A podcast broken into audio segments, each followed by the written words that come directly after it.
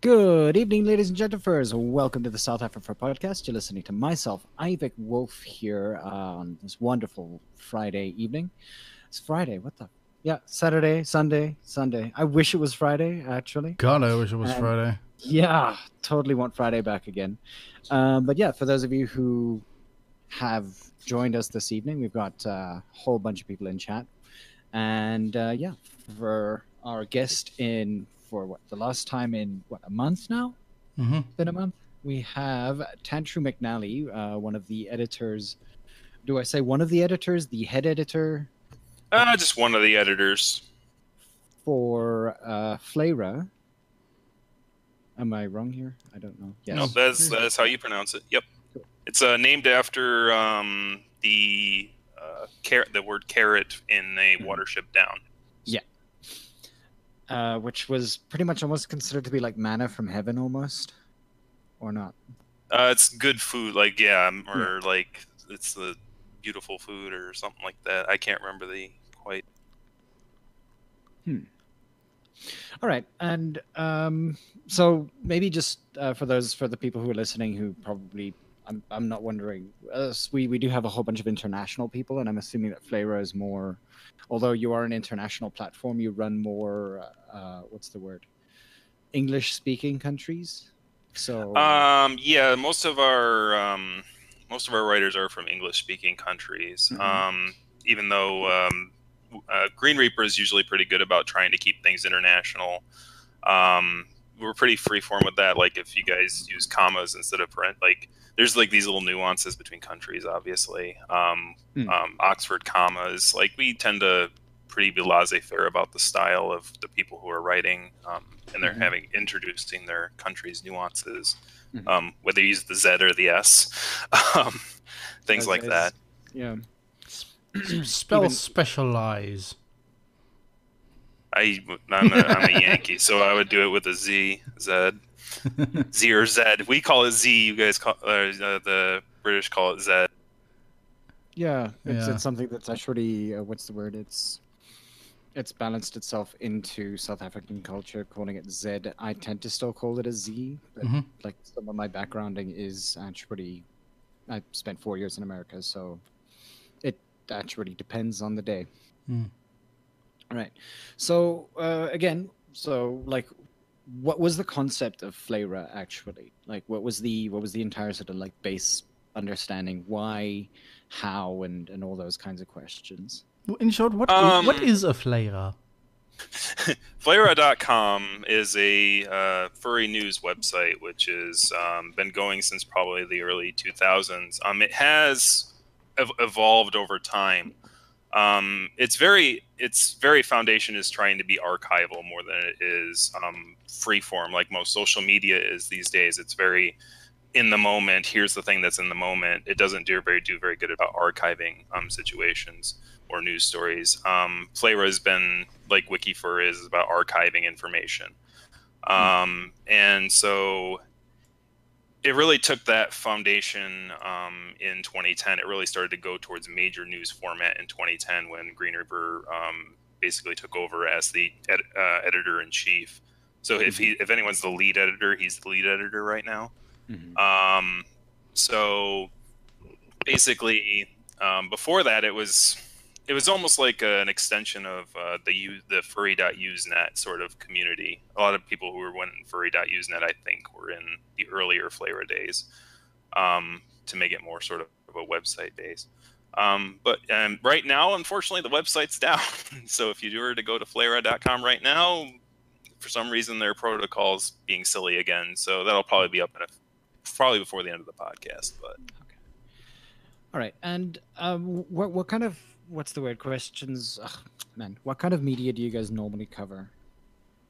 um, we typically a lot of the um, when Fred Patten was alive and, and unfortunately he's passed on, um, he did a lot of reviews. Um, reviewing um, furry media content is actually a very big staple, and um, we'll cover like we'll do reviews of BoJack Horseman or the latest season of Aggretsuko. Um, but we also cover, um, you know, obviously the furry fandom itself, um, sort of the meta topics of the fandom. Mhm. Um, you know, discussions about you know, conventions, um, decisions, and stuff like that that conventions make, um, things like that. Um, one of the two two conventions that are happening this weekend um, actually had interesting um, sort of things stem around them. Um, was a IndyFurCon is this weekend, and so is Brazil Fur Fest. If you know, Brazil Fur Fest had sort of a little fervor happen over Haha. um, their little Converse advertisement. Um, So we discussed that and sort of a, you know, uh, we like to try to make it so that we take pieces of so what happens on social media and present them in a broader context so that people go what's going on? Like because like sometimes people will jump in the middle of conversation on social media and like they'll hear it from one person but it's like Yeah. where did what's the foundation of all that? That's sort of what Flayrah's goal should be is to try to get it so that all that information is readily there. Right, and um, so with Flayrah, I mean, how did you sort of initially get involved with uh, with the website and, and writing and things like that? Um, interestingly, like when I was young and younger than I am today, probably it was about 23 years old, 23 years old when I joined um, as a writer. Um, I would like it was one one of um, Green Reaper's first longer form articles because he used to write a lot for Flayrah um, back when he first took it over and it was his new fresh baby. Um, um, one of the controversies that had happened, um, I, I remember the first article that I recalled was when one furry was um, basically banned from Anthrocon um, due to um, basically that he was doing open carry in the city and was detained for open carry near an airport. Um, it wasn't it wasn't at the convention space, and so there was sort of a controversy over whether or not that should have happened or not. And so his article sort of went over that, um, you know, in what was sort of long form, and I found that sort of interesting that a site was trying to do some long form coverage of these sort of events in the fandom Mm-hmm. and back then I was a young rebellious spirit, so I'm like, oh yeah, yeah, like let's let's talk about the decisions that our leadership is making and stuff like that. So as you grow older, obviously you start to understand a little bit more about you know individuals' decisions in those positions, right? It's like it's a security issue, right? And it's like the needs of the many outweigh the needs of the few. Mhm. So do we make a strong stance on that? Back then I was more idealistic, so I was sort of like, ah, you shouldn't have been banned. So it's interesting that people's viewpoints change over time Mhm. um, when they get more information. Um, and, and you know that's that's the whole thing is that you know information is sort of a bridge to understanding a little bit more about the world around you. And I mean, obviously, with with your work with Flayrah and and that, like, I mean, you're obviously talking about a uh, what do you call it, an ideology shift between when you were. Yeah, how much did uh, your work with Flayrah kind of influence your personal ideologies from then till now? Um, as far as personal ideologies, um, they haven't changed too much, but I would say that you know, in this sort of um, crazy world that we sort of live in now, my my personal ideologies sort of come more to the forefront. Um, typically, I'm pretty lax and stuff like that, unless someone's being sassy in the comment section. I think that's one of the things, but um, and I, I can I can sometimes be a little sassy too. But um, other than that, like I, I think as you mature, you learn more about the limits of individuals. And when you're young, you you see these grown-ups and you're like, oh, they're all powerful. They can just do whatever and they can just change everything. And it's like what you realize when you get older, it's like, well, not really, because there are other grown-ups who also have influence, and it's not always easy to get everyone on the same page, or even like if they're all working together and all on the same team, it's still hmm. about communicating and like and and proper communication and not making sure that miscommunication happens and can lead to mistakes being made and things like that. It's it's it becomes a lot more nuanced and understanding that it's like oh wow like these people aren't as all powerful as i thought because now i'm one of them. Right. Yeah, and uh, sort of on the on the topic with regards to you being, um, or you working for a s- like a source of information regarding the furry fandom and whatnot. Um, what's your take on sort of how quickly word spreads, like news spreads through the, throughout the fandom, and the, the trend towards like uh, misinformation being spread so easily. Like, I mean, anyone can jump on Twitter and like post something, and uh, how how quickly negative media can can catch fire. Essentially, like, what's your take on that? Well, it's it's it's somewhat even worse than that because we now have governments that are promoting misinformation yeah. um, for their own purposes and doing it psychologically. Um, it's I'm a, I, I went to school actually not for journalism but computer science and one of the biggest hacks that you can do is social engineering. Yep. Um, it's probably one of the easiest things you can do. It's it's you know it's figuring out what people's fears are and sort of tapping into them or mm-hmm. or just pretending that you are in the place even though you're not supposed to be mm-hmm. um, it's and the best part about it um, is, is it's free yeah. oh yeah it's absolutely free no coding required if you're very good at you know speaking with people and understanding what people are you know how people behave and how people act in certain social situations you can you know easily um, take advantage of that kind of situation um, so the the having knowledge about um, words and their intent and sort of the intentions of other people is extremely important. And because someone could be acting as your friend but they might be trying to manipulate you into doing something else. Um, time is always a big factor in it. To me um, when it comes to social media and things going you know you're never going to be first in these days. People in media are not going to be first. And unfortunately i don't think the mainstream media quote unquote has sort of learned that yet. So it's more like, to me, it's if I see something on fire on Twitter, I'll, I'll, I'll take information down. But if I don't care about it in a week, I'll tend to go, well, maybe it wasn't as important as people thought in the moment. Hmm. Um, whereas if it's still sort of like in my mind going, this is somewhat of an important topic to talk about in a certain way, then I'll decide to sort of do that as hmm. coverage. Um, yeah. But even like a week is almost too much for for the internet these days. Mm. Oh yeah, and it's like you know, it's it's the problem is is like if people are impatient. Um, you know, it's interesting when you talk about Star Wars and people going to the dark side. It's like it's there. It was Anakin's what impatience, right, mm-hmm. that led him down to the dark side. So it's like you have to you have to be patient with things because time reveals more than you know it's it's that whole fight, flight, or freeze response that mm-hmm. animal we as animals have.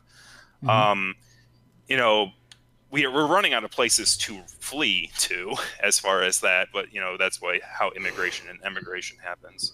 Mm-hmm. Um, but you know, so people will fight, and some people will freeze, and I think freeze is actually in most cases the best route to take because then you can just wait and take in information and then make an assessment um, based on the new information that comes in. Hmm. Fair point. Have just cooler heads will prevail, hopefully. Yeah. Um. sorry, I'm just semi-distracted for no apparent reason. Um. So with with yeah yeah yeah yeah okay. uh, so he, he froze. Yeah, I froze. Haha.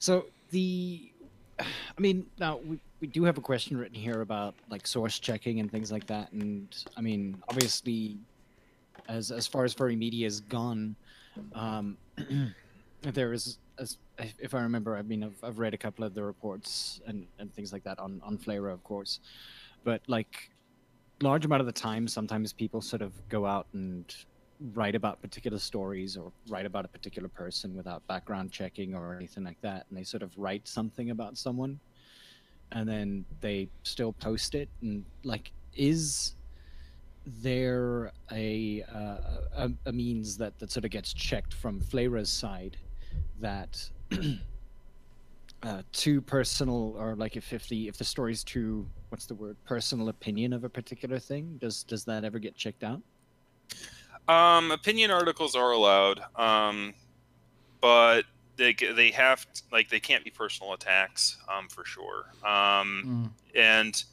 they do there there are a few um, articles that we have received that never made it to publication because the um, the the amount of time that had passed since the quote unquote incident had occurred that was sort of um, a thing, and also that it was only one source, um, you know, saying that X had happened, this bad thing had happened like those five years ago.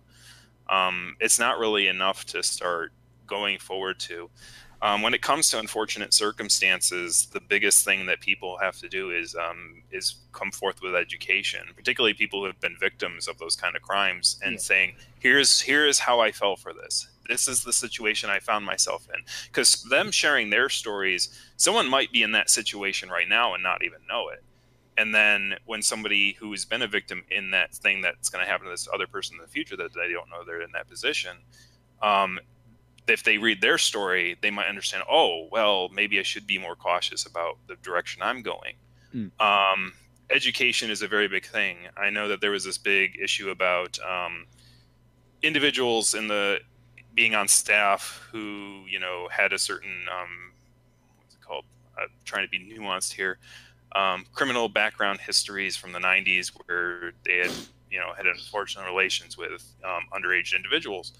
Um, you can remove those people from the convention. That's fine. But the issue is is that there are people who haven't been charged yet who might try to use the same tactics that we don't even know about mm-hmm. that are you know walking around the furry fandom. You don't know. The only way you can know is educating um, educating youngsters you know the whole stranger danger thing you know those kind of things those are important um, and that sort of education is important it's more important probably than what news people do because news people sort of clean up after the whole mess has already gone down. Mm. But education can help prevent those situations from happening in the first place. So if a journalist can use their work in order to help the person who's educating educate, that's probably for the better. Mm. I mean, and with that sort of like, if if that's the nuance for uh, things like news media and especially in, within the furry sort of sphere of things, like it would obviously mean that there's a very sort of heavy uh, focus on making sure that the information that you have is correct as, as much as it possibly can be. And if you don't have that kind of information, you put that down as like a, what do you call it? A, uh, you know, caveat, you know, we don't necessarily have all the information here. This is what we know. I've, yeah. Uh, yeah. Put a, put a pin in it, basically. Like put a pin in it if there's more patterns that come out that indicate that that's more that has more evidence mm-hmm. towards it, then yeah, that can be sort of brought up. Um, one of the big ones um, back in 2017, I believe it was um, Rocky Mountain Fur Con. Mm-hmm. Um, ended up having to shut down its doors because of the whole sovereign citizen sort of debacle that happened there. Um, somebody had actually written an article like before it had actually closed its doors, and then that Monday afternoon was like a whole big rush of like I got home from work and then it's like from like that until I went to bed it was like conversations and talking with people and all this stuff because it was like it happened really quick like Dogpatch had released his article um, about the sovereign citizen thumbnail thing or the the red thumbprint thing mm-hmm. And that's the thing that Boozy Badger ended up referencing later, and then ended up joining the fandom over. So it's like Billy yeah. Joel song here, um, but mm-hmm. like, um, and then our article was about the whole like tax issue about them being a nonprofit and not having their taxes in order, and then um, I can't remember his name. It starts with an L. I think it's Lambert. Um, mm-hmm. I'm I'm bad with names, unfortunately. Some bunny. It was a bunny dude from UK um, he uh, had actually written an article about the whole tax side of the issue, um, and and like before it had come to that, like the, the headline had changed before it even got published because he's like, oh, I got information that they're gonna close, and I went, okay, so we're gonna make that the headline. You're gonna you know edit whatever you need to edit um, we will not post this until they make the official announcement and we'll link the official announcement. Because at that point it's like we don't want to post something and then it end up not being the case. You know like we go oh they're closed and it's like they didn't announce it yet right? You don't mm-hmm. want to put yourself in that position. So it's sort of like yeah you do sometimes you have to be patient even though it's like you have information that no one else has. Yeah. um, taking the time to get that information into something that is solid is worth the time. Yeah. Uh, Raccoon asks if it was Lamar. I believe it was Lamar. Okay. Unfortunately, the I could look at the article, but unfortunately, the site's down. It's apparently back up again. Oh, okay, good. Uh, apparently. It is. Yay. Oh, yeah, yeah, yeah, there it is. Yeah, the entire Rocky Mountain Furcon thing is here. So, I mean, uh, I mean, uh, being able to run or like be involved in the running of, of something like this, um, I'm assuming that you know, uh, in many senses, tallest tallest trees gather the most wind, kind of thing. I, I probably butchered that one completely, but like, have you ever sort of found yourself in a position where you were being um, harassed by somebody because of your connection with something like uh? Now I'm gonna knock on wood here, because interestingly, like I, I I've heard horror stories from like people in Dogpatch and all that stuff, um, and I I've been lucky enough not to have gotten a lot of that kind of thing. I get sass every once in a while in the YouTube comments, but those are YouTube comments. What are you gonna do? Mm. Um, whereas, but that wasn't normal. That wasn't really over like things I covered that someone had an issue with. It was more of, um, you know, just general people, general furry, you're furry hot things. Um, but as far as like based on, you know, things that we've covered, not too really. I tend to have a knack with language enough to soften the blow enough where I don't make it into a personal attack or make it read like in a personal attack, even if there is a person sort of in the spotlight, as it were. Even if there is a spotlight on an individual, I tend to broaden it out to more towards the behaviors and trying to figure out that kind of thing. Um, so I think I've succeeded enough where I don't have people seeing me as an enemy and attacking me back. That might change, obviously, over the course of time as more and more stories come out and the fandom grows larger. But we'll Yep. s- knock on wood, obviously. Yeah, but I mean, there's a, there's a difference between um, sort of objective journalism and acting someone in, on Twitter kind of thing. Like, there's there, there- there's a, lot of uh, leeway there where you can get away with, or not get away with, I suppose, where it could be understood that what you're doing is just reporting on something as opposed to making a personal attack against someone. Oh yeah, the number of characters certainly does help. Fair point. Fair it's point. hard to have an have it's hard to have a nuanced speech with 240 characters, even if you do get to hit that plus button as much as you want. Yeah. Uh, Yeah, no, it's yeah. Speaking of Twitter, um, sort of the fact that Twitter is this kind of open, uh, this open platform, and you said like big news sites are rarely ever the first to get information these days. It almost feels like uh, like anyone with a with a Twitter account and some screenshots tends to be the person who gets information out first. Like, uh, how can you? How do you guys like effectively utilize Twitter? if I may ask. Like, is the is, do you guys use that as sources or, um, or how does that go? Um, so as far as Twitter usage goes, um, it is a big platform where you can get a lot of uh, things. It's sort of like if you're like a if you're into music, right? Um, you have like the streaming or like an furry.fm or something like that. You can listen to a whole bunch of music from different genres and stuff like that. And you know you have streaming services and whatnot. But then if you get like really focused, if you're like, oh, I really like that song, like that song is really interesting to me um, you can get more in contact with that person and sort of like learn more about the situation on their end. So it's more Twitter is not really good for focused um, journalism with more nuance. It's more like here's a smattering of things on a wall. Um, try to connect them in a way that's actually a story, um, rather than because you know Twitter feeds is like it's there here today, gone tomorrow, and all that. Yeah, fair, Um, fair point. so like if you use twitter in a way where you can take the stories of the individuals and sort of put them into a thing getting their perspectives it's better um, that way um, to do it that way especially if they they find if after a week has passed you know that they're going to leave their tweets up it's like all the all the fervor sort of gone it's not going to be like people are there's this tweet gone and there's this tweet in um, so it gives it a chance to sort of um, cool down a little bit. Um, so I think I, I don't know if I answered the question or not. If I was being like I danced around the question and started answering my own question. No, no, no. I think that's th- that was a, a good answer. Yeah.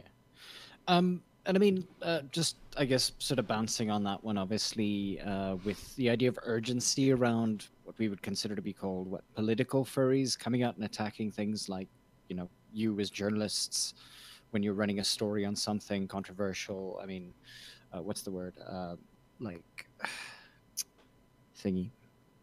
Mhm. Uh, the other one, I don't know. terrible with names. The other news group. Oh, uh, dog, Dog patch. patch. Yes, Dogpatch.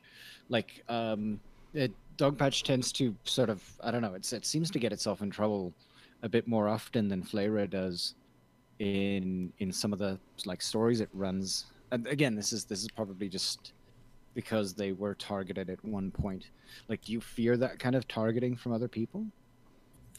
Um, if I do, I do. I, I grew up in high school as much as the next person, and I was not really the most popular of individuals. So, I, you know, people randomly targeting you for reasons you never really fully understand is something that I kind of grew up in. Um, and just like trying to stay, you know, focused on my studies and not care about like throwing myself into books because the people around me were like, "What?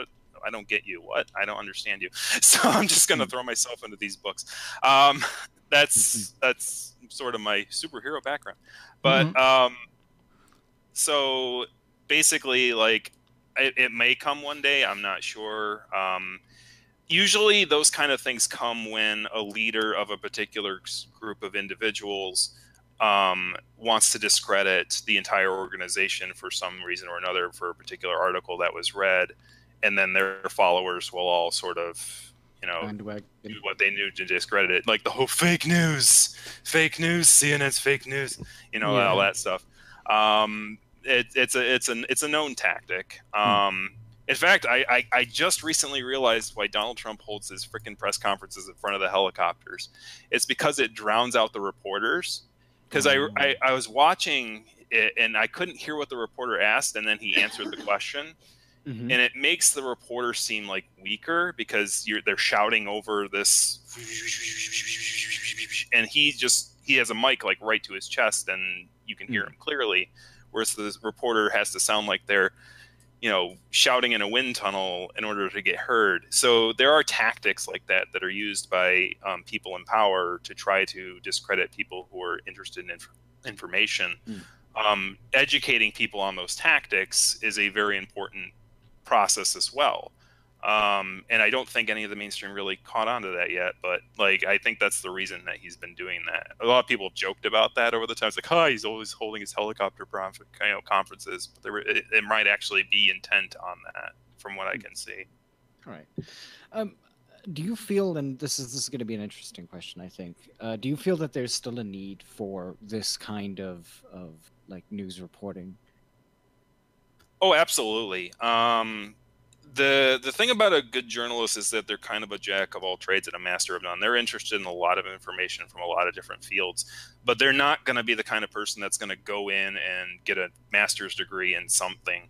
Um, computer science actually is an interesting one. Have, it's an interesting degree to have. I have a bachelor's in it um, with you know it was like in um, the subset was cognitive science, which is like the study of um, cognition and AI sort of things. Um, so that sort of background actually helps me a lot in this whole, you know, you know, um, wide versus tall sort of knowledge base because a lot of times a lot of people who use computers and create interfaces are dealing with a whole bunch of different schools of thought like Mhm. when it comes to um, taxes or finances or law or um, infrastructure like computer scientists have got their hands in a lot of pots these days because people are trying to automate as much of these kind of processes as possible. Um, so being able to understand and not only understand but be able to communicate to other people you know to simplify it in a way that they can understand you know those higher sort of educational thoughts um, you take their you know their lingo and you translate it. Furry's got a lot of lingo. And so being able to translate a lot of lingo in the furry fandom and saying this is what this means is actually kind of a good exercise in that too. Um, but yeah it's very important. Um, i think giving a good broad knowledge base and having it written down is uh, is very important for sure. All right. So, and uh, with that, like, I mean, where do you think the, the fandom itself is currently sort of finding itself because I mean we have the we have the semi controversy around uh, BFF uh, or Brazil FurCon and the way that they sort of Furfest, yes, Furfest, Furfest, yeah. Um, and the fact that they're sort of uh, there was large amount of like shouting about the fact that they're commercializing furry and this and that and the other thing. And, I mean, it's I I also like I mean because of, of my own personal sort of interest in something like that. Um, like I find it to be relatively overblown. Um, people need to make money somewhere, and at the end of the day, if that's the only place you can make money, then do it because it keeps your convention alive. Um, and that's that's been sort of the the information that I get from something like that. But like the outside influences in or, or I don't even know how you would say this internalized external influences on the on the fandom itself. Where do you think we're currently moving towards? Yeah, so nothing happens in a vacuum. Um, obviously, like the furry fandom is is an is somewhat of an insular community, but like more and more as we as we're growing older and there's another wave of furries coming in who are younger than us um, we've had a positive influence on those who are younger than us um, and i think that that's cool and that's and that's something that you know that, that's great um, this the thing is like people's um, so if we're talking about like, let's go back to the whole shoe ad thing. Mm-hmm. Um, I did do an article on that. It's called uh, "Shoe Ad Drops um, Gets Furries to Converse," quote unquote, about marketing and fandom. Mm-hmm. Um, horrible puns. That's something yeah. that people do. Uh, mm-hmm. and PR style puns. Um, converse. Um, so there. When it comes to that, um, I under you, you can kind of understand where people are coming from, sort of on both sides. Like Brazil is trying to work hard and it it like and i learned this just recently after um and this is a good time to plug somebody else um ash coyote did a youtube video where she interviewed crash azura Azarel mm. which was one of the main um, community leaders i suppose in in brazil or one of the most well-known furries um, that is i think in brazil um, he does a lot of videos uh, or he did a lot of vine videos back in the day um, Rip Vine. So, yeah, Vine. Was it Vine? It's now TikTok. I don't know. Rip. yeah, I just, just, yeah, I just want to want to pour one out for Vine. I miss it. Mm-hmm. Yeah, I think uh, furries are trying to make TikTok what Vine was, but I don't know if they're succeeding or.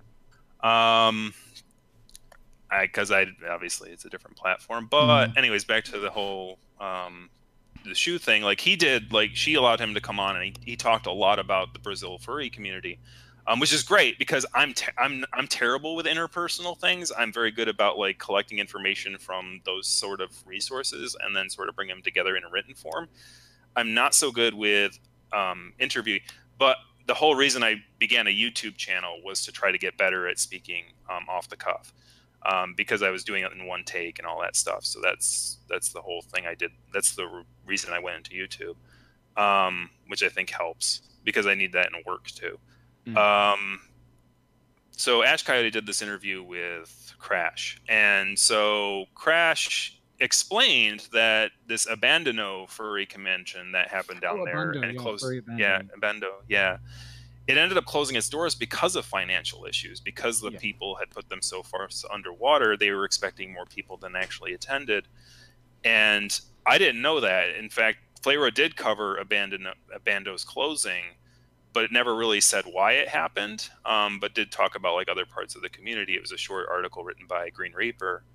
Um, and so after after that video came out i was able to go to the comment section of that and says well now we know why. Um, and so I think they're trying to prevent that from happening again. It's very yeah. difficult for Brazil because it's like um, their currency is weaker than a lot of um, of those you know mainstream countries, and they have to work with what they got, and it can be very tricky. So it's I made some suggestions as to like um, maybe maybe we can make this sort of like you know how religions do it. It's like they they they get things in an offering plate and then they you know put it towards their missions in other countries. It's like maybe Furry can do something like that, or you know, you know, a support other conventions and help them get off their feet and and in particular regions that might not be that might not have one um, currently, stuff like that.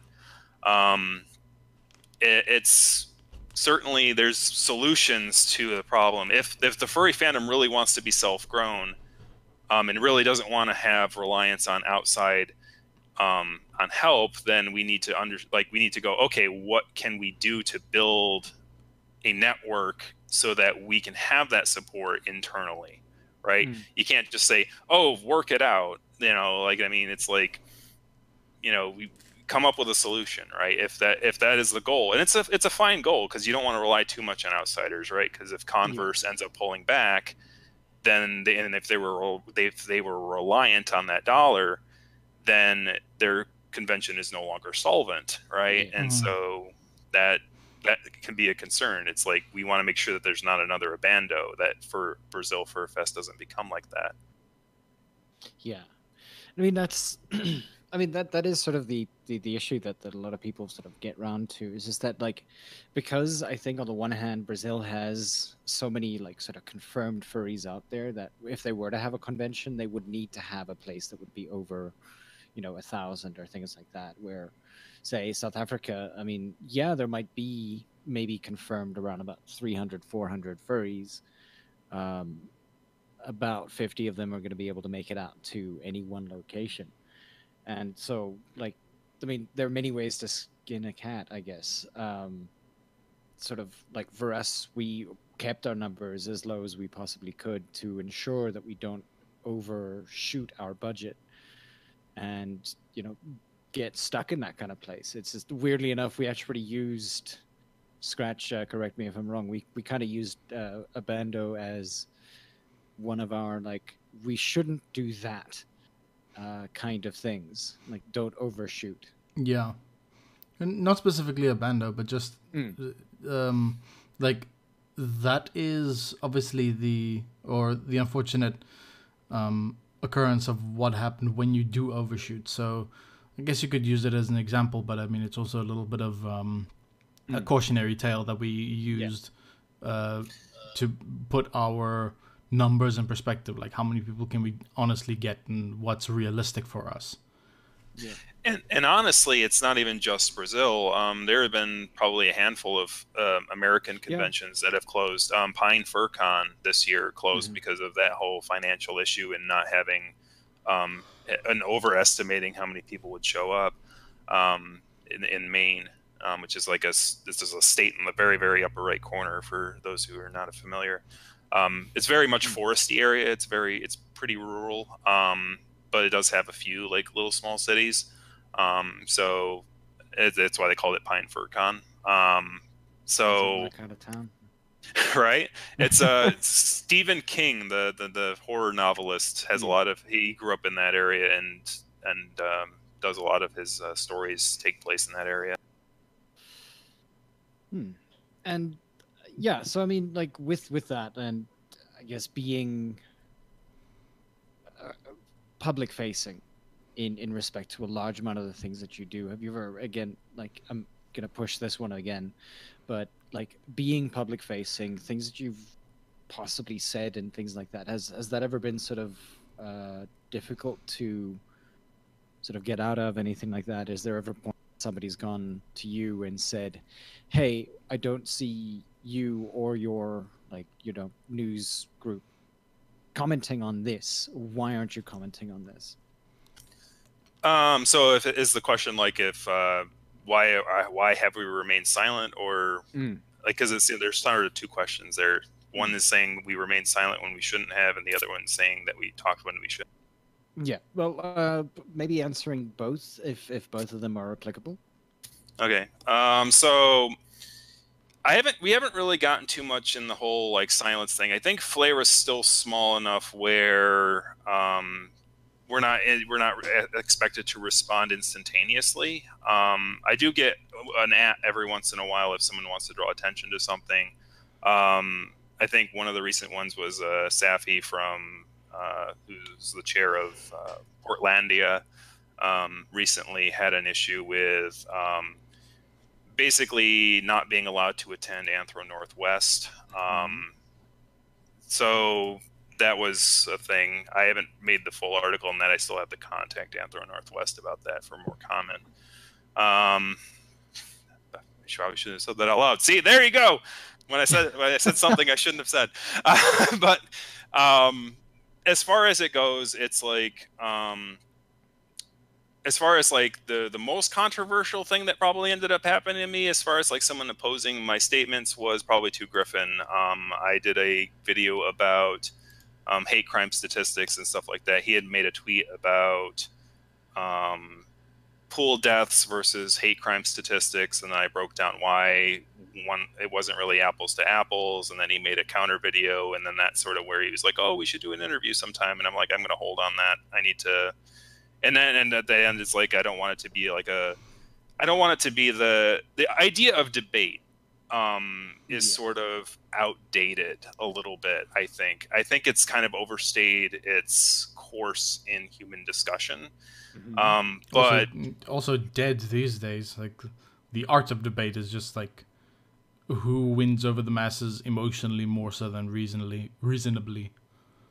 Correct. And i mean like it's it's not like even like it's sort of more of a combative style of, of things and I, and. I hmm. kind of like like they fly these two like they fly these candidates out here to get on this platform and then they yell at each other for like an hour where it's like they could have this over the internet and save a lot of gas and money and you know you don't need an audience going yay and boo and it's like it's that doesn't help anything really mm-hmm. um, it's I think it's an outdated platform as far as debate goes. And if there's if they are going to keep it, there's better ways to do it. There was this idea from one of these videos about having like a a chess clock where if someone starts talking, they take time off of their time, and the person who's silent, you know, reserves their time, and then at the end of the the whole session, you know, if one of them runs out of time, then the other person gets to talk for the rest of the time, and it's like you don't want to use up your time too much. I think yeah the idea of like these we have these like little rules and stuff that we put in place and um, it's those rules are sort of eroded to the point where the person who's being assertive can just run the board if they ignore the rules. Mm. wrong. Yeah. Yeah. No i completely understand like, that. It's yeah. essentially as as long as you like it doesn't matter whether you're like technically wrong or not as long as it just mm. doesn't look like you're giving up ground. Yeah because that that seems to be the way that debating happens these days. It's not politics anymore. It's who gets to use the minimal amount of words the best. Yeah. Who's shouting the most? Yeah, be punchy. Be yes. witty. Well, witty. I wish it were witty. If it were yeah. witty, it would actually be interesting. but it's mostly it's mostly just punchy. Mm-hmm. Um, but uh, yeah, I mean that's uh, and so like I decided like I'm not gonna do interviews on this channel. I'm just gonna like you know talk about the the thing that I want to talk about for the week and talk about the news in it of itself. I don't want to make it about myself. I don't want to be an, an arc of personality.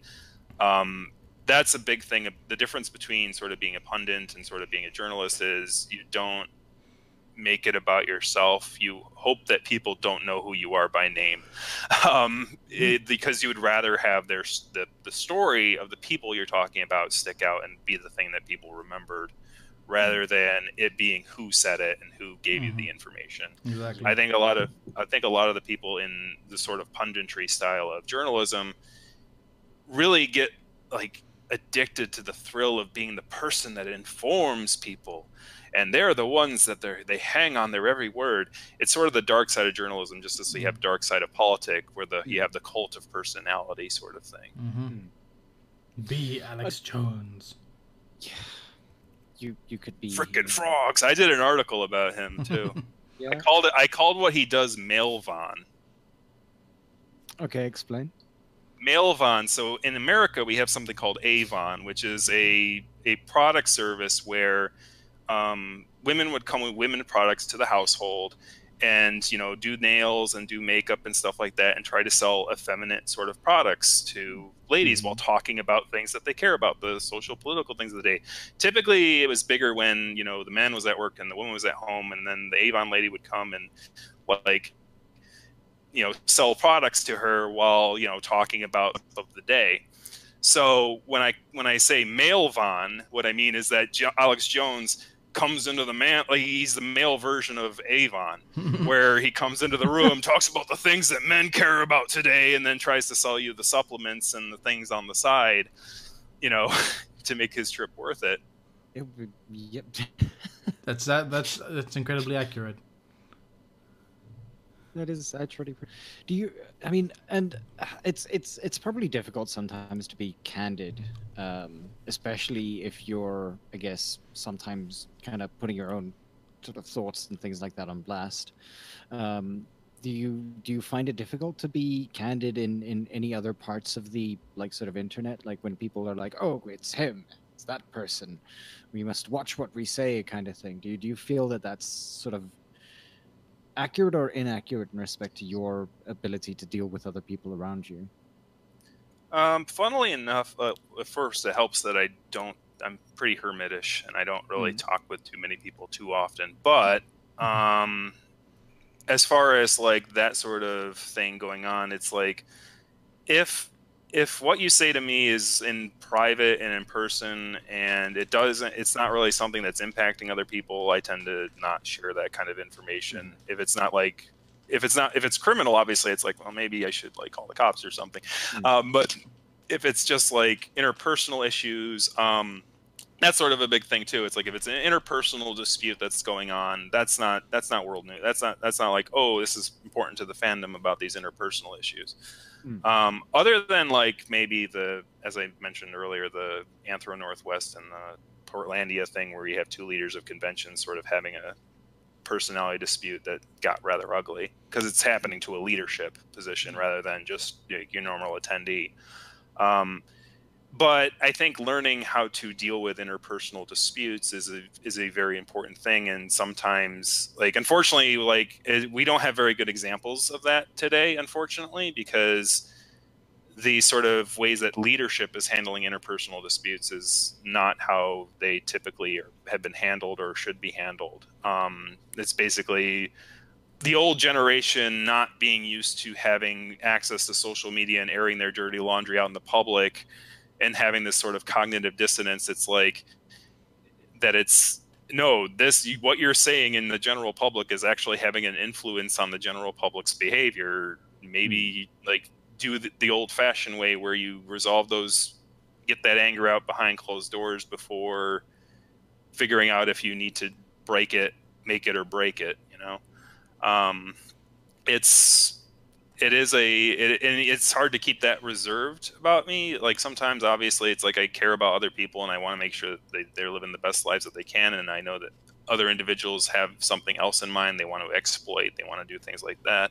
Mm. um, if they if you know but it's important that you keep a cool head in every circumstances because if you start you know shouting at uh, the individual without good solid evidence behind you people are not going to take your words seriously if it's the it's the boy who cried wolf Mhm. someone's written it already it's it's the boy who cried wolf you know you, you can if you're going to make an accusation and it doesn't stick eventually if it doesn't stick multiple times people are going to start ignoring it when it actually is a problem at one point Yeah. Yeah. No, definitely. Uh, it, it and it's it's such a fine balance between, like, again, wanting to be the first person to put something out there versus, um, like holding back until all the evidence is there, like you said. Um, it's it must be a tough juggling act. Yeah. I mean, I mean, it can be tough. Um, mostly, like furry fandom is actually pretty, pretty chill compared to like obviously mainstream journalism and things like that, which I don't have much experience in, unfortunately. Um, like I don't have much experience in like actual newsrooms talking about like um, local politics and stuff like that. Um, it's like I know there are some frees who have gotten a degree in that, and I did one of them. Um, I hope that he decides to, you know, come on board Flayrah, but you know, obviously he's got things that he's got to do too. Um, I did get one good story from him though, and that was he was um, having an issue with getting a fursuit um, because unfortunately, like we like when fur, it's interesting like what people focus on and what actually is the mainstream thing that has a problem. In furry fandom, it's like oh, sex and like sex, drugs, and uh, like well, mostly sex like is the big thing that people do Always. sexual sexual controversies like you know abuses and things like that Mm. and and that's important stuff to talk about but i think that under that is also like petty fraud and things like that that can occur within the fandom that are that happen as well that people aren't really fully aware of because it's not really the big thing um, you know where you have you commission an artist and they don't get back to you how do you handle it and, and luckily furry fandom is starting to provide um, sort of business solutions to that like art economy and you know furry network have Mm. their um, sort of pseudo escrow sort of style thing where you know you work with the artist you pay a third party and that third party holds the money until both parties are satisfied Mm. um, sort of that kind of thing. Um, you know, we come up with, you know, if there's a problem, it's a big enough problem, people come up with solutions. And then when people come up with solutions, if it's a good solution, you can present it out to people um, using the platform and things like that. And it's always, it's how things evolve um, from the Wild West into sort of a more structured uh, thing. Do you think that we're going in the right direction overall? Um, as far as the furry fandom, I think we are. Um, as far as the world goes, uh, not so much. I think that um, it's it's sort of a tricky thing. Um, it's sort of you know you have this thing of evolution, right? Yeah. And it's if you if I've I've programmed genetic algorithms in in in high school and in college, and one of the things I remembered from that is that you program the environment, you program the data points, and the data points eventually, you know, reach the their their aptitude with the environment. And when it starts to hit that, there's sort of like this like little ripple that happens. Like it it improves sometimes, then it goes down sometimes, and improves sometimes, goes down sometimes. So like really evolution of ideas and stuff like that isn't really like oh it's always improving and it's always going to improve at like a linear path. It's sort of like an uh, ln function where it sort of curves and hits a line and it Mm. sort of improves slower from there. And I think furry fandom is sort of in the point where it is sort of hitting that line, but I think it I think that there's going to be cool stuff coming yet. Um, but humanity certainly has. I think that every generation is not a solution. Even though we try to and then this is the problem with like this is the whole angst of each generation is like we're going to solve all the problems. Yeah we're going to solve all the problems that the previous generation did. Yeah. And then it's like then they get to the end of their life and it's like well we didn't solve all the problems and there were some problems we didn't even know about. And so like really it's it's more of a, um, a recursive definition rather than a recursion rather than a solution. It's like each generation has its own problems that it has mm-hmm. to resolve, and whether it succeeds and fails in that is really up to you know how how well we've educated ourselves and how well we're ready for it. Mm-hmm. Do you think that and with with that, do you think that the legacy left by say people who came before us, who might have been like say writing for Flayrah or might have been connected to previous uh, iterations of some sort of online media and things like that, and I mean, okay, I'm gonna get to this, but like with the way that their interactions may have been, I guess in some senses harmful to the fandom as a whole. Uh, I mean, like where we're talking about, like say Tumbles the Stair Dragon, or like people who were spoken about, still sort of being spoken about in the media now. Um, do you think that the media covering people like that still is good or bad for the way that we sort of interact with one another? Maybe not even as cautionary tales, but like say they've been brought back by other media formats uh, or other groups where they've been given some form of power. All right, so I think the general idea there is um, there. th- This is a big thing in Europe too, um, where you have the concept of um, the right to forget. Um, the idea is is that if an article is really old um, and it doesn't impact somebody else, then it's still the first person's Google result. Like I think the guy who brought the lawsuit had like a bankruptcy in 1994, and he was having trouble getting a job because his employers would look up his name and and there it is in 1994 you had to file for bankruptcy and so we're not going to hire you even though it's already like t- the mid 2000s Mhm. um, how long do you have to carry that sin? And and there is a philosophy of thought in europe that it's like well it, it should be forgotten over a period of time. Like you, you, you shouldn't like google has to go out of its way to sort of delist or move in outdated information like that so that people aren't misinterpreting it as like oh this still applies to him today like that whole sin mm-hmm. is carried on his back mm. um, in comedy it's called um, comedy is um, tragedy plus time um, forgiveness is um, repentance plus time yeah. and i think that that is sort of something that needs to be highlighted in my opinion um, if people move in the direction if they if they did something awful like in 1994 they have to take they have to acknowledge that they did something awful and then they have to mm. say here's here's the awful thing i did here's how i'm repenting for it. And then yeah. time has to happen because mm-hmm. and that's the big part. If if time doesn't go by then people are going oh he's just saying it right? And it's like he, like the, the like they're just trying to save face and stuff like that. And but over time if a person is really repentant on the on the on the sins of their past then eventually people will go, okay, yeah, this is legitimate, and eventually this the decriers will be smaller and smaller until it's the point of probably the people that were most directly harmed by the individual, because that that they'll probably never forgive, right? It's like if somebody wrongs you, it's it's hard to forgive them directly if it was really directly impacting you. Yeah. Um, whereas like society in general is usually more forgiving if you didn't directly harm them, but it won't be obviously if they're your friends or the friends of the friends or whatever um, it's it is something that ha- requires once again patience. Um, you can't just guilt people go, why haven't you forgiven me yet? Why haven't you forgiven me yet? It's like because it's up to them. Like it's not up to you. No, and I can I can agree with that completely. And I mean, I guess with uh, say for instance, um, particular terms and terminology in, in linguistics, uh, and I speak this. I, I actually speak about this often with my students um, the fact that like certain people can't use certain terms in certain like uh, social instances, particularly because the terms themselves still have that kind of weight and meaning to them. And in that same sense, that if I've done something like egregiously wrong, I mean, that's one of the reasons why we have prison terms, isn't it? Like, if I've murdered somebody, then I'm going to get at least 25 years in prison um, by the South African system.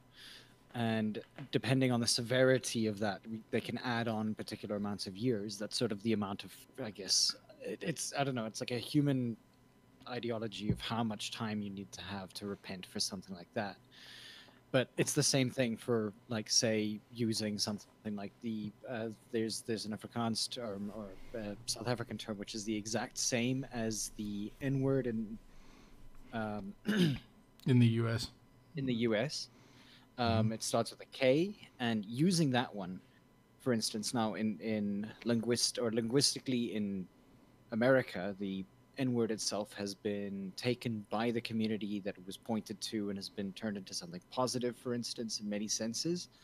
Whereas in South Africa, saying the K term is still considered to be an egregious um, an, an egregious act, one that's uh, supposed that that's supposed to be demeaning, that is supposed to be said with that kind of that neither party actually even uses the term at all, and if they do, um, there was actually recently there was a case about it where a person said that to a police officer on like several occasions very angrily, and she died in prison after what's it being uh, incarcerated for ten years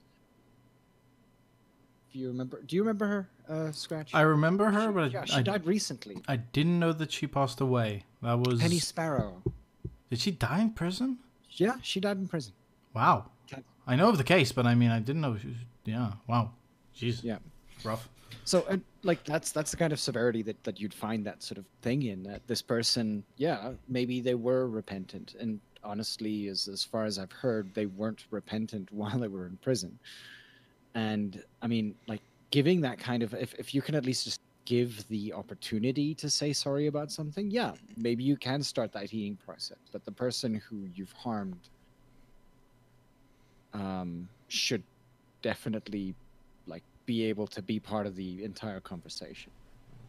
Right. I mean it's, it's always tricky when you're dealing with uh, basically interpersonal issues that go out on a larger scale like that, particularly when you're talking about um, those kind of individual words. Um, I come up with a colloquialism for those kind of words, and I, I call them bang me, which um, bang is the exclamation point, um, and then me as myself. Um, In computer science, when you put an exclamation point in front of something, it means not Yeah. in most programming languages. Mhm. So when you're like it, the words that are not me, it's bang me. It works in two ways because it's one, it's a word that talks about someone that's not within my group, not myself, and it also also bangs you because you're kind of you're kind of fucking yourself, right? if Yeah. you use it, um, and the uh, the reason that a lot of people within like if they're using that word but they're within the group, um, from my understanding at least, like it's sort of like a vaccine. Like Mhm. sometimes people use it as sort of a vaccine, like getting them used to hearing that word from their peers. So in case they hear it from somebody who's not their peer, like they don't like they they're a little they, I think it'll have a little less of a sting than because they've heard it and they've and they've been exposed to it. I think that's some of the logic behind why Mm. people within a group will use slang like that amongst themselves. Um, and so like hopefully that de-escalates the situation so that the other person is clearly in the wrong. The person who used it is clearly in the wrong and it doesn't escalate to the point where the person who is used against you know gets violent or angry or hmm. you know does stuff like that. I think that's that's sort of a part of the whole culture behind that kind of a thing. But i as far as like you know language usage and free speech i think like Ralkin's probably in the audience right now drooling because now we're talking about this. Um, he, he wrote he wrote some articles for Flayrah about free speech, and they're pretty long winded.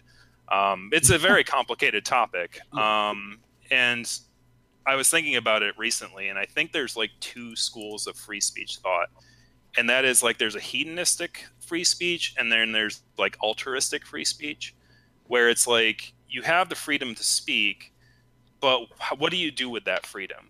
Um, where someone in the hedonistic sort of school of free speech thought would be like, you should say whatever the fuck you want to say, wherever you fuck you want to say. I don't give a shit.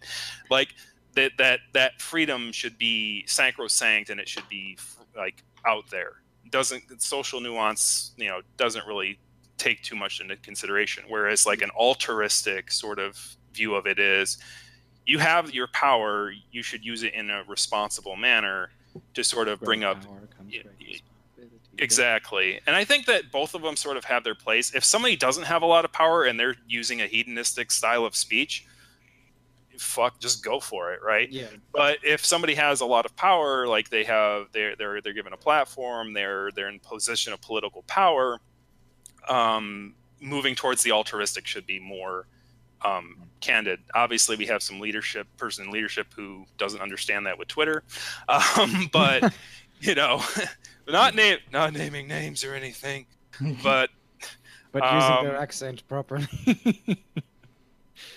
but um yeah it's all right so i it's that's what i think the big conflict is and i think that's sort of where the political divide is really these days is like this idea of con- of of hedonistic free speech and and being able to say what you want when you want to how you want to versus sort of a responsible free speech and interestingly like when it comes to individuals who are the altruistic it's like if they don't have a lot of power it really doesn't matter as much whether they're being more responsible for it. But it's not a bad habit to get into in case you do find yourself um, in a position where you need to use it. Getting yourself used to using language responsibly in a powerful situation rather than um, having the more less disciplined sort of hedonistic style kind of come out in the forefront and making it seem like you're you know that you're not strong in your position yeah. mm-hmm. Uh, Raccoon has found issue with your pronunciation, apparently. Uh, for his name. oh how's Yeah. it pronounced he should do a So Ra, Ku, and N. Raccoon. raccoon so it sounds almost like raccoon Yeah. Raccoon, yeah. Raccoon. Raccoon. Yeah. Got you. Mm. I, I was pronouncing yeah. So uh, here's the funny thing: I've worked with this guy for five years. I've never like had my pronunciation question on it because I do everything in written form with, with Mhm. men in my interactions with him. So Mm. it's it's sort of like R wing. Like it's like until you hear someone say R wing, it's not R wing. It's is it R wing or or Ah. Mm. And then just Z, or is this Strange Love? Not sure if you're familiar with them. Oh yeah, I'm familiar with them. Uh, they say that apparently we have no idea how hard it is to get you to promote yourself. Uh, they've been working with you for years, and there have been times that they've tried to get you to do this, and yeah, so that goes back to the whole like putting yourself in front of the story kind of a thing. It's it's sort of like it's a habit you get into where it's like i don't like self-promoting myself because it's like it's like i always fear that it's like the first step down the hole to becoming a pundit. You know what i mean? So it's like Mm. yeah. so like yeah i don't promote myself but yeah i guess um flayrah.com my name's Sonious on there. Um and then i have um my world it's called world in rue view um on youtube Ba-dum-tsh. rue view as in you know kangaroo r-o-o-v-i-e-w oh you get it I got you. I Um, got you. I'm with you. not sure. I, just, I don't know. Finger finger guns. Yeah, uh, but so like let's let's maybe just talk about you for a bit since since we're on this topic. Um, oh boy here's where i'm gonna flounder so with World in Roo-View, like what do you like? How often do you post? Like what what can people look out for when they're joining onto that channel? Okay, so there's two main things I do on the channel. Um, I typically do a furry topic of the week, and I try to post those on Sundays. I've kind of slipped behind a little bit on that recently. I've did the whole like um, every once in a while, you know, you get like sort of a weird burnout thing going on where you're like, uh, I need to do something, and then you're like, nah. And then uh, as soon as you know, it's like, oh, it's already been two weeks, and it's like, oh, well, I should probably make another video again. But Mm. normally it would be every Sunday. Um, it's ninety percent of the time it's every Sunday. There's a about a thirty minute video about the uh, current topic, a current event. Um, I try not to cover anything that happened. As I said, I wait a week. So if it happened like the Thursday, I'm not going to do a video on it until like Mhm. probably the week after, um, just to give time um, to happen and let everything settle down and get information all consolidated. Mhm. Um, the other thing that occurs is I do a, um, I sort of do a weekly streaming thing on YouTube um, where I play an anthropomorphic game, where a, a video game that has main an- anthropomorphic characters as the main sort of character.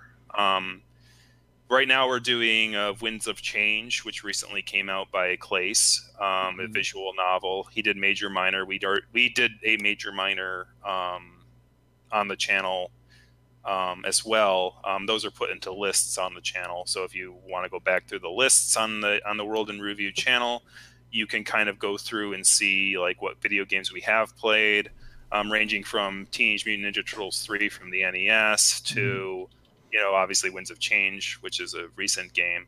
Um, after we finish a furry game, basically we have this voting session where I play this thing of called Of Mice and Sands, which is like this um, very slow, grindy game where you're like trying to build up this super mouse fort, trying to converse the desert and find this city of El Dorado. Um, it's very much like a, a, a city management sort of thing. It's uh, but it takes a long time, so I figured it's like, well, this is sort of long, and if I did them all in a row, it'd be long and boring. So I'm gonna like use this as sort of this game separator, and then people will vote on the next game that we play. Um, and I have like a list of games that have Anthro characters, old and new, Mm. that are on Steam or in, on the Switch or anything like that. And people will vote on a rate from zero to five. So it's like an alternative voting system where they'll Mhm. vote how much they want to see that game played. At the end of the night, we'll go, here's what's got the most points, and here and here's what's got the least amount of points. And the person, the game that's got the least amount of points will just be removed from the list. The one that has the most will be played and then the next time two new sort of games will be added to the list. Looking forward to Biomutant. Uh, Biomutant. Um, I I I think there was like a Road to Eden. We did play that. I don't know if Biomutants. I haven't actually heard of it. Is it a? I, it should be out shortly. Let me just double check. Um, Because that can be added to the list for the next time we go after we do Winds of Change here. yeah, Biomutant should be out in. is scheduled to be released. Uh, initial release date 2019. At some point, I have no idea, but yeah, it's um, what what's the blurb? Open world post-apocalyptic kung fu fable RPG with a unique martial arts system based blah blah blah blah blah. blah. You So it's like that uh that that rabbit that old rabbit one on steroids, basically. Kind of, Like yeah. I can't remember. yeah. Um, yeah, so I've added it to the list. So um, next time we, well, I, I got to wait for it to come out, obviously, Yeah. before I put it on the list. Um, Klace actually had very good timing because we had just finished like one of the games right before his release date. Basically, we, I knew it was going to come out like this last week, so the week before that was our voting session. So I added it to the voting session that week, and I said, well, it's going to come out next week, so we'll uh, put that there. So it was great timing on his part. We'd we'd just gotten to the voting session, and then it's like, oh, I playing an I'm playing an early release for once. That rarely happens. Noise. Um, mm, do you find that like what's the word? Do you uh, just weird questions about your fursuit? Um, do you find that people, uh, what's the word? Respond to you better while you're in suit, or how do you find yourself responding to being in suit? Um, so in suit, um, interestingly enough, like you you hear stories about furries. Um, I wear a partial, obviously. I don't wear a full suit. Um, and I don't have any interest in wearing a full suit. It's not a. It's not really my style. B. Full suits are a lot more harder to travel with, and a lot hotter. And I don't have any real interest in getting a full suit because wearing the suit with the suit works for me. Um, Hmm. that being said, wearing the suit with the suit, like a like a you know the business or sports jacket suit sort of thing that I wear Mhm. with it. Um, basically, it, you're you're the the way people interact with you is different than most furries stories. Like, because I hear full full suitors go, "Don't hug me without permission," and um, you know, don't roughhouse me, and like, et cetera, et cetera. I hear, those kind of like things all the time, where it's like they're in an animal costume, and you know, the general public or other furries get a little roughy without like permission. But with my suit, that doesn't really happen as much because, like, it's sort of a weird juxtaposition where you're wearing a fursuit, but you're also wearing a business suit. So Hmm. people sort of like have those two different schools of thought when they re- when they approach somebody who's wearing an animal costume and then somebody who's wearing a business suit, right? So it's like, like, what do I do? Do I hug them? Do I give them a handshake? What do or what? How do I? it's and I like the I like that juxtaposition. I've I've noticed that a, a handful of furries have sort of done that too, and I, I was like, oh, it's a dapper fur. They call them, I guess. okay, dapper fur. Oh, that's that's actually pretty interesting. There, um, the strange mentions that you do voice acting on game streams. Um, I can do voice acting. Unfortunately, like for me, the the new Winds of Change actually has their own voice actors, so I don't have to do the voice characters. Um, on the original Major Minor, I had to do some of the voice acting. Like a, I did a squirrel character, and he has a he has a you know a short, he talks with a sort of a thing with his incisors on his on his front of his mouth.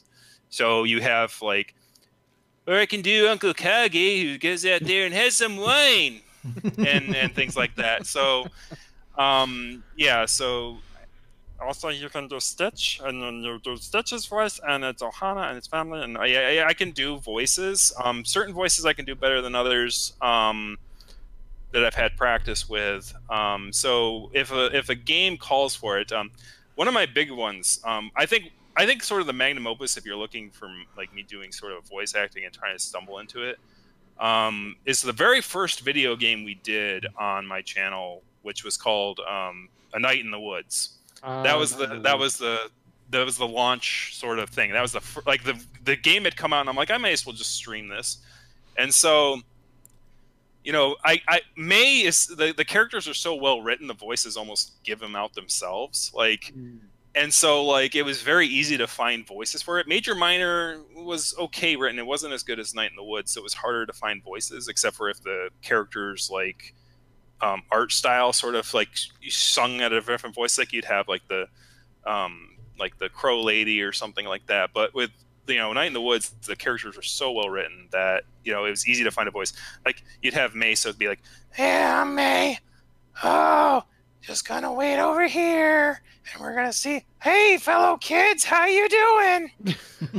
I'm hanging out here with you, fellow kids." And then like so, like I had like her voice down pretty quick. Like it was sort of a snarky, um, feminine, but like a little like ragged because like she's been through a lot and so like that that sort of like so the voices on that one came out really good. Like and i don't think i've done better since then. There's not a lot of games that lend you to have to do voice sort of work on them while you're playing them. Because um, most of them are just like action oriented like um, like the the year mutant year zero is and most of them have voice acting these days. Um, same with like the recently released by Klace yeah. We still, need, we still need to do streaming on our channel at some point. Game yes, streaming. yes, we do. We should definitely do this. This is this is one of the things we should get to. But mm-hmm. yeah, um, I don't know. I think we've I think we've gone through a large amount of the the questions that we've got here. I think. Yeah, I think we're pretty much tapped out. Yeah, unless there's something that you want to talk about. Obviously, we spoke about your um, your show everything like that as well. Is there anything else that you want us to talk about? Anything that you personally want to talk about? Are anything you, you want to book? Anything you want to plug? Um. So I mean, uh, nonfiction is a is a not furry nonfiction is a is a sort of a growing medium in the fandom as it's grown. Um. I think that anyone who's interested, um, you know, you know, go ahead and like come to Flayrah or go to like I don't care who you go to, like as long as you're doing it. Like Ash Coyote does her own videos and she does a really good job, really good um, work on that. Um, if you have topics that you really care about, you know, feel free to voice them. Um, you know, Flayrah ha- Flayrah is is sort of open form where people can come and write about what they want to write. Um, obviously, you know, there's a format and things like that, and that's a, that's we'll we'll gladly go over sort of that. In fact, I'm probably going to do videos in the future, um, sort of going over like how to go through the process of of writing um, nonfiction articles like that, and how to the sort of the methods and stuff like that.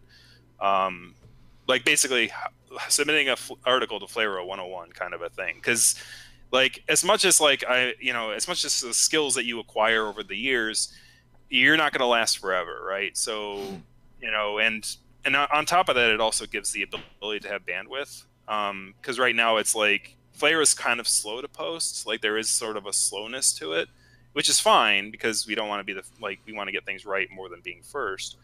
But at the same time, there's certain topics that don't even get covered that really probably should get coverage, um, like furry content and reviews. Reviews are a good place to start because yeah. it's it's about a medium. It's subjective. It's not you know, people can get a little sassy about reviews if you don't like something they like, but at the end of the day, it's not like it's not like somebody's survival is at stake um, over your review of so and reviewing something right, right? So, yeah. um, if you have a passion, if you like reading comics, if you like doing that, feel free to like drop some reviews by and um, and thanks. All right. Uh, the Strange is asking about a panel at MFF. Um, there probably will be one. Um, I've got to submit it, um, and it'll probably be nonfiction writing in the furry fandom. Um, I did one at Anthrocon this year. Mm-hmm. Um, obviously not the most popular thing in the world. Um, it's a it's a niche. It's a niche within a niche within a niche. Um, it's mm. um, but um, there are probably a few people going to Midwest Fur Fest um, that'll probably be really good to talk to to see if they want to co-panel it, whether it be um, Ash Coyote. I don't think Dogpatch comes that far out east. I don't know if he's been to an MFF in a while. Um, but you know, Summercat's usually there. Summercat's very good. Um, he's a sort of an odder person who has like a furry library mm-hmm. Um, where he like collects a bunch of um, of books and and and media print media of the fandom um, from like the 70s onwards. Um, on the tradition of uh, Fred. Fred, yeah. Yeah, he's an archivist, sure. Um, but he like actually collects the physical media. I think Fred was Fred collecting physical media in his time. I know he was um, reviewing a bunch. I think he must have. Um, if I'm not mistaken, isn't he also the person who kind of set up the library at got Berkeley? Was Something it? like that. He was donate. Wasn't he donating his collection somewhere? If I'm Yeah. not mistaken. I believe he did, but I can't quite remember where it was. I think it might have been a Californian museum. Um, I don't think it was to Summercat's library. I think Summercat's library is its sort of own thing. I mean, that's one of the big things about the fandom too is that like sometimes we have people that are sort of going like interested in sort of the same things, but they don't really correlate too well and Right. like or meet yeah like i literally have the FurCast guys like 15 minutes from where i live and i haven't like gone on their show yet it's like i just moved out here and they're like and they're like yeah we should meet up sometime yeah that'd be great and it's like a year later it's like Yeah. I mean, again, like it. Uh, I'm, I'm pretty sure that that's that's actually one of the most interesting things about doing interviews like this. It doesn't matter who's doing the interview, whether the questions are going to be the same or not. Like, it's it's about the idea of feeling that the person on the other side, their voice matters. Oh yeah, for sure. And um and you know, like we all we all have been in a place it's like in your late adolescence, early adulthood where like you're the new kid on the block, so no one takes anything what you say seriously.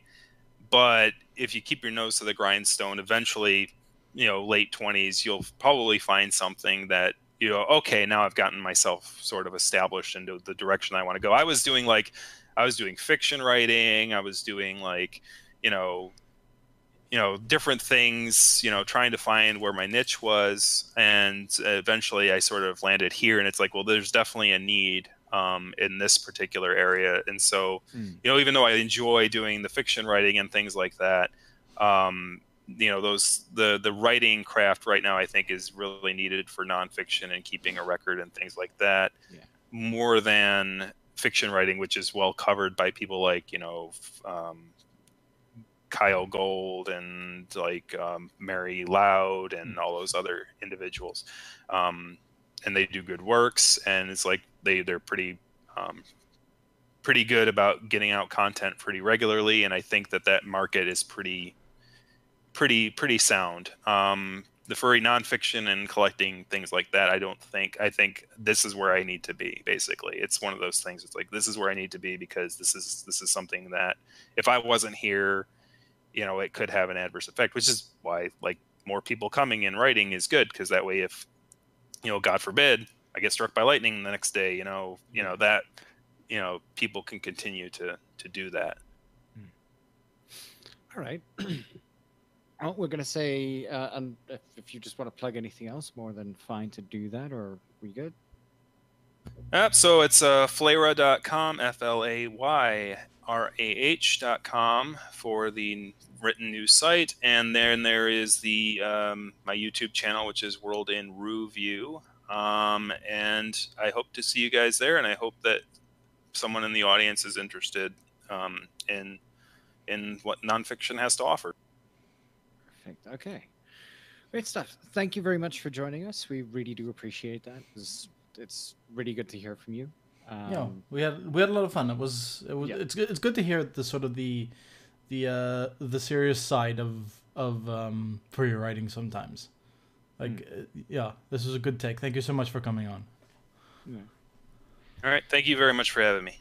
Yeah, and for those of you who are listening, um, in about what's it, ten minutes from now, we're going to be playing some music here on Furry.fm, as is usual for Sunday evenings. We'll be going all the way to midnight. So for the next two and a half hours, um, I will be here and playing music for those of you who are still.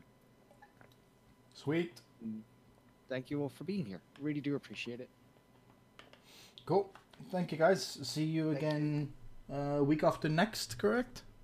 Well, Oh, yeah, Yeah, you'll be playing music next week, but yeah. week after next we do have a uh, a guest who a guest lined up. a guest lined up, uh, and yeah, it's it's going to be a pre-recorded um, interview. It's going to be with, I believe, some of the staffers for a what's the word? A venture, movie venture in horror, Ooh, interesting. horror, horror and furries, Furry horror. furry horror. Because So we, we got enough drama going on. I'm, I'm assuming it's going to be furry murder. I'm not necessarily sure what's going to happen, but we'll we'll see. We'll, talk about that. soon. Awesome. All right. And yeah, then we'll see you guys again shortly. And Yes. enjoy the music after this. All right. Yeah, and uh, Tandrew, once again, thank you so much for being on. Yes. No worries. Thank you. Thank you. Cheers, everybody. Cheerio.